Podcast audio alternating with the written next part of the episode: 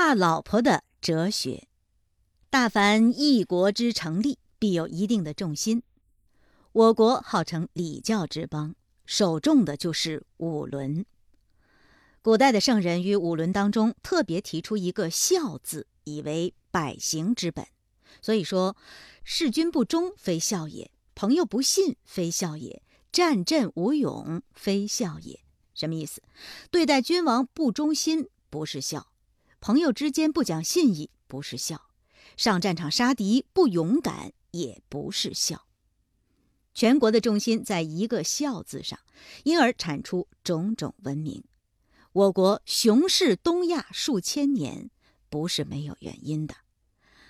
自从欧风东渐，一般学者大呼礼教是吃人的东西，首先打倒的就是“孝”字。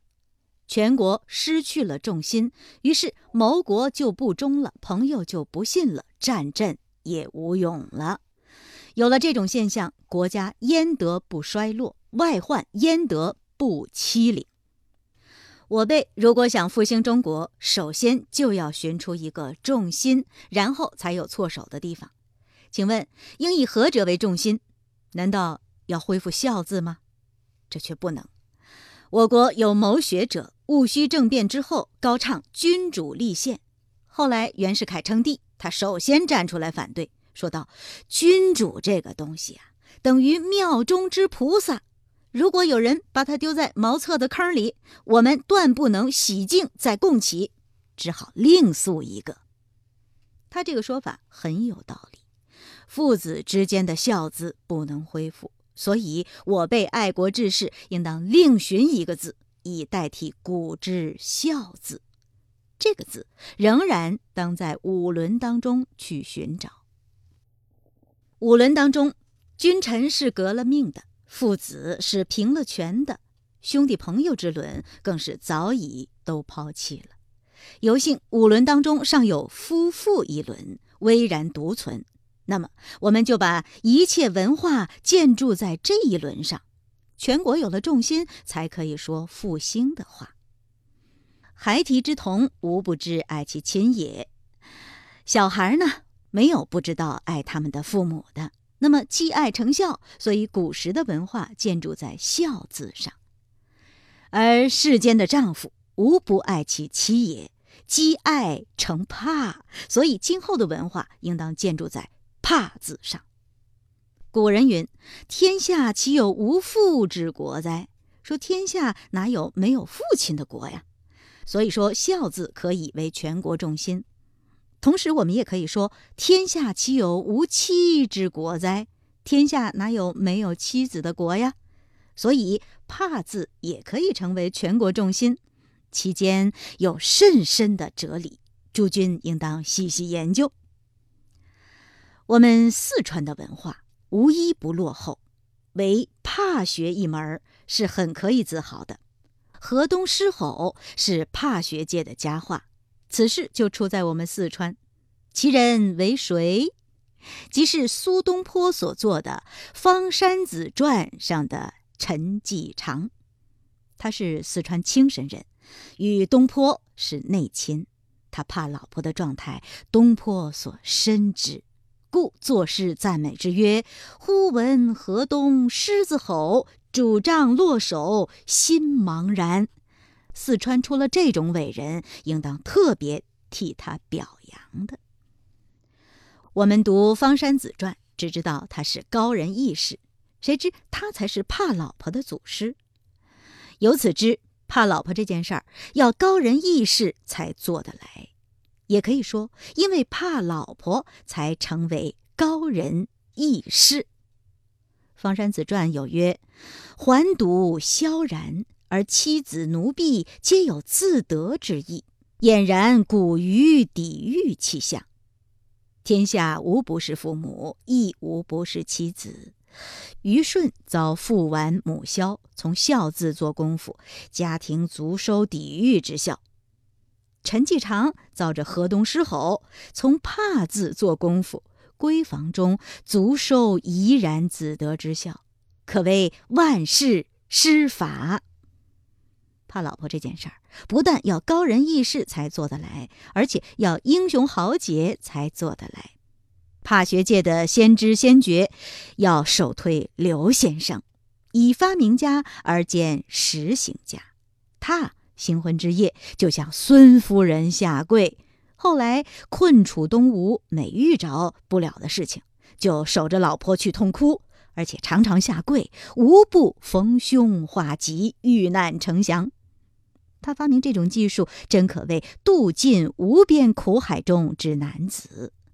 诸君如遇河东狮吼的时候，把刘先生的法宝取出来，保管闺房中，成祥和之气。其乐也融融，其乐也谢谢。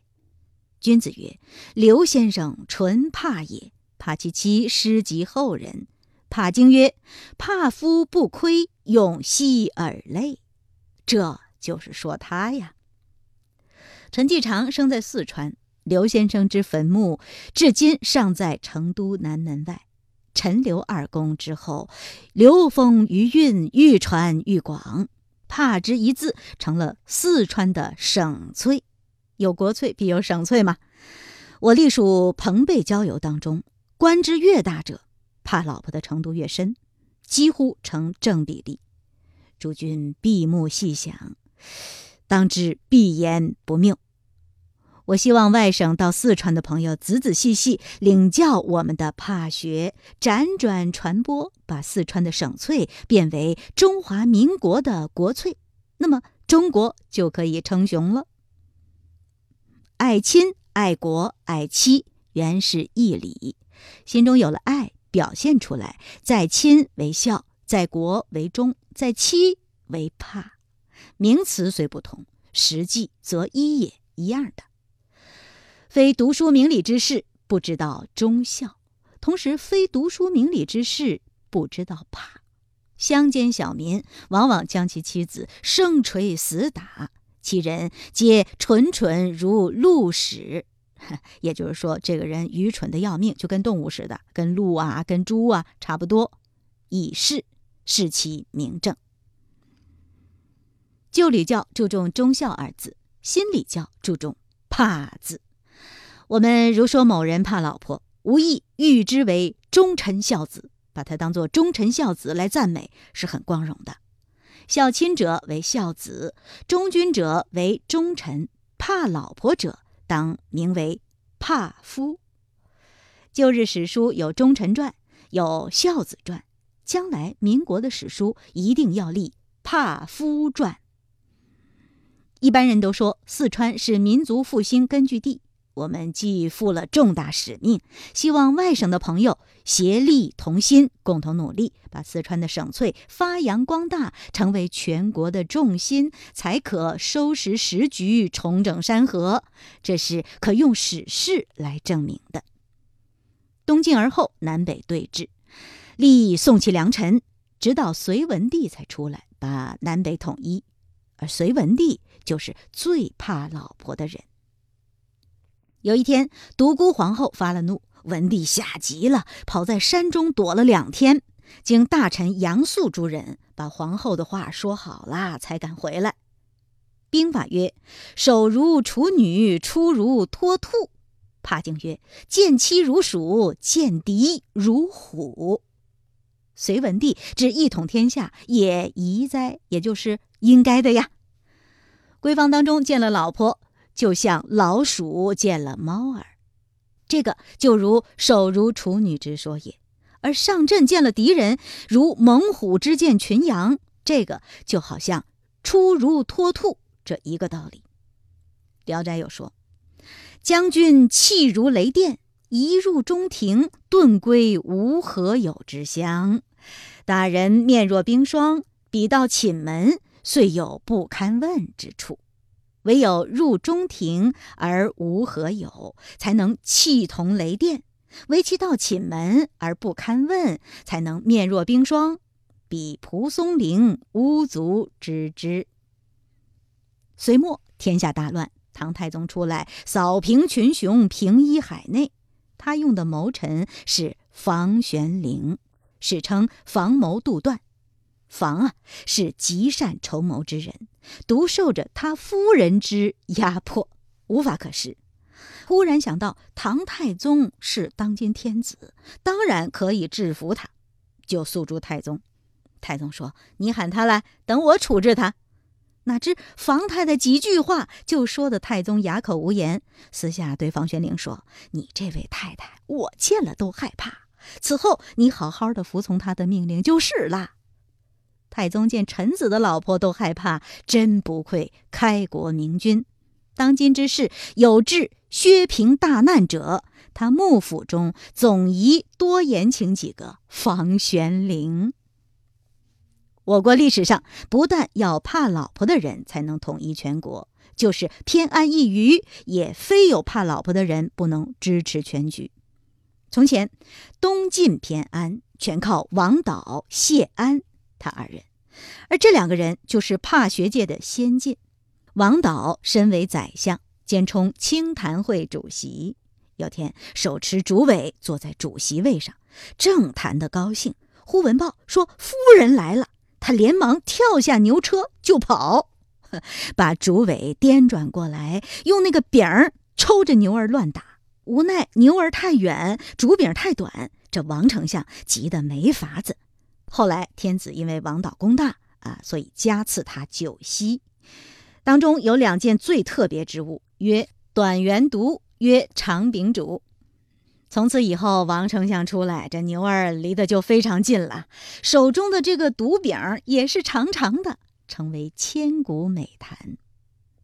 孟子说：“孤臣孽子，其操心也微，其虑患也深，故达。”王丞相相对于他的夫人，真可谓孤臣孽子了。以其事功彪炳，我们应该好好的去传扬一下。蒲坚以百万之师伐晋，谢安围棋别墅不动声色，天天在那儿下棋，把蒲坚杀得大败。得其利全在一个“怕”字。周婆治理呀，这个典故，诸君想还记得？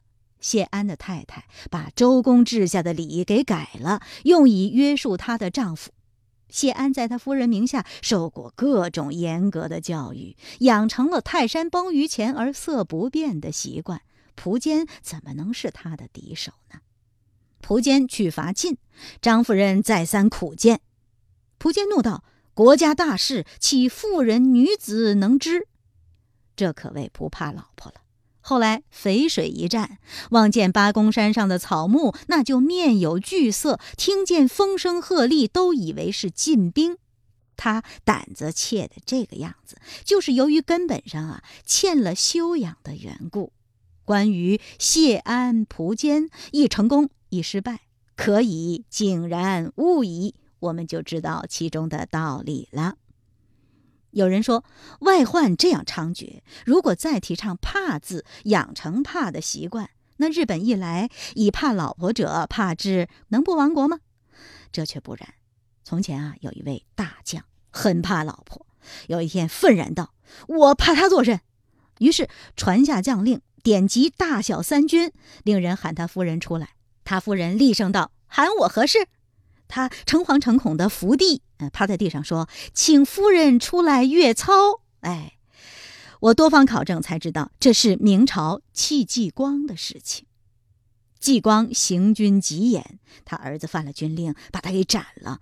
夫人寻他大闹，他自知理亏，从此养成了怕老婆的习惯。谁知这一怕，反把胆子给吓大了。以后日本兵来，他就成为了抗日英雄。因为日本虽可怕，总不及老婆之可怕，所以他敢于出战。诸君读过希腊史，都想知道斯巴达每逢男子出征，妻子就对他说道：“说你不战胜归来，不许见我的面。”一个奋勇杀敌，斯巴达以一坠而小国，于是崛起称雄。如果平日没有养成怕老婆的习惯，怎么能够收到这么好的效果？读者诸君，假如你的太太对于你施下最严酷的压力，你必须谨慎承受，才能够忍辱负重，担当国家大事；你必须静谨承受，才能忍辱负重，担当国家大事。这是王导、谢安、戚继光等诸人成功的秘诀。如果不然，定遭失败。唐朝，皇朝造反，朝廷命某公督师征剿，夫人才收拾行李，他向大营而来。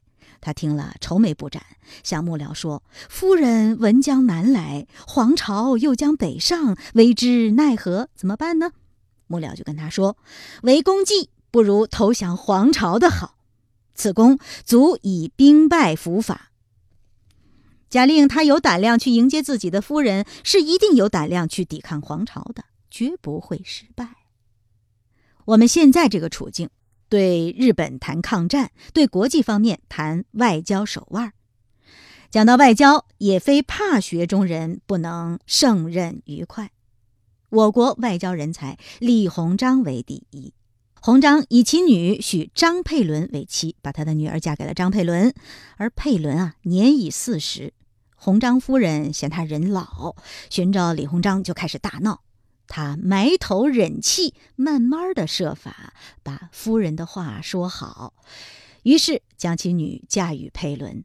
你想，夫人的交涉都办得这么好，外国人的交涉怎么办不好？所以八国联军那么困难的交涉，李鸿章也能够一手包办而成。基于上面的研究，我们应赶集成立一种学会，专门研究怕老婆的哲学，造就一些人才，以备国家缓急之用。旧礼教重在孝字，新礼教重在怕字上。古人求忠臣于孝子之门，今后当求烈士于怕夫之门。孔子提倡旧礼教，曾著下一部《孝经》。鄙人忝任黑后教主，又提倡新礼教的责任，特著一部《帕经》，希望诸君不必高谈才著，只把我的《帕经》早夜前读百遍就是了。教主曰：“夫帕，天之经也，地之义也，民之行也。五行之主三千，而罪莫大于不怕。”教主曰：“其为人也怕妻，而敢于在外为非者，贤矣。人人不敢为非，而为国之不兴者，谓之有也。君子务本，本立而道生。怕妻者，其复兴中国之本于。”教主曰：“为大人，为能有怕妻之心。一怕妻而国本定矣。”教主曰：“怕学之道。”在止于至善，为人妻止于言，为人夫止于怕。家人有严君焉，妻之谓也。妻发令于内，夫奔走于外，天地之大义也。教主曰：“大哉，妻之为道也！巍巍乎为天为大，为妻则之。商商乎无能名焉，不时不知，顺妻之则。”教主曰：“行之而不着焉，习矣而不察焉，终身怕妻而不知为怕者众矣。”教主曰：“君子见妻之怒也，食指不甘，闻乐不乐，居处不安，必成必敬，物之有处焉而已。”教主曰：“妻子有过，下气宜声柔色以见。”见若不从，岂敬其长？三谏不听，则豪气而随之。妻子怒不悦，他之流血，不敢及怨，起敬起畏？教主曰：为人夫者，朝出而不归，则妻倚门而望；暮出而不归，则妻倚驴而望。是以妻子在，不远游，游必有方。教主曰。君子之视妻也，视于无形，听于无声。入闺房，鞠躬如也。不命之坐不敢坐，不命之退不敢退。妻忧亦忧，妻喜亦喜。教主曰：谋国不忠，非怕也；朋友不信，非怕也；战阵无勇，非怕也。一举足而不敢忘妻子，一出言而不敢忘妻子。将为善，思宜妻子令名，必果；将为不善，思宜妻子羞辱，彼不果。教主曰：“妻子者，丈夫所指而终身者也。身体发肤属诸妻子，不敢毁伤，怕之时也。立身行道，扬名于后世，以显妻子，怕之终也。”《右经》十二章为怕学入门之道，其味无穷。为夫者，玩所而有得焉，则终身用之，有不能尽者矣。新礼教夫妻一伦，等于旧礼教父子一伦。孔子说了一句：“为人止于孝”，同时就说：“为人父止于慈”，必要这样才能双方兼顾。所以鄙人说：“为人夫止于怕”。必须说，为人妻止于言，也要双方兼顾。现在许多人高唱“贤妻良母”这种说法，女同志不大满意，这未免误解了。“贤妻良母”四字是顺串而下，不是二者平列。贤妻即是良母，妻道也，也就是说妻子的道义。而母道存焉，母亲的道理还存着呢。人之幼时，受父母之抚育。稍长出外就父，就是跟着师傅，受师保之教育，壮而有识，则又举而属诸妻子。这回归妻子了，故妻之一身，时兼有父母师保之责任，岂能随随便便漫不经意呢？妻为夫纲，我女同志能卸去此种责任吗？男子有三从：幼而从父，长而从师。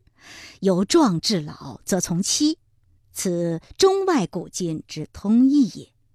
我主张约些男同志设立怕学研究会，从学理上讨论；再劝导女同志设立吼诗练习所，练习实行方法，双方进行，而为怕学之不昌明，中国之不强盛者谓之有也。就说怕学要不昌明啊，中国不强盛啊，从来没有这样的事儿。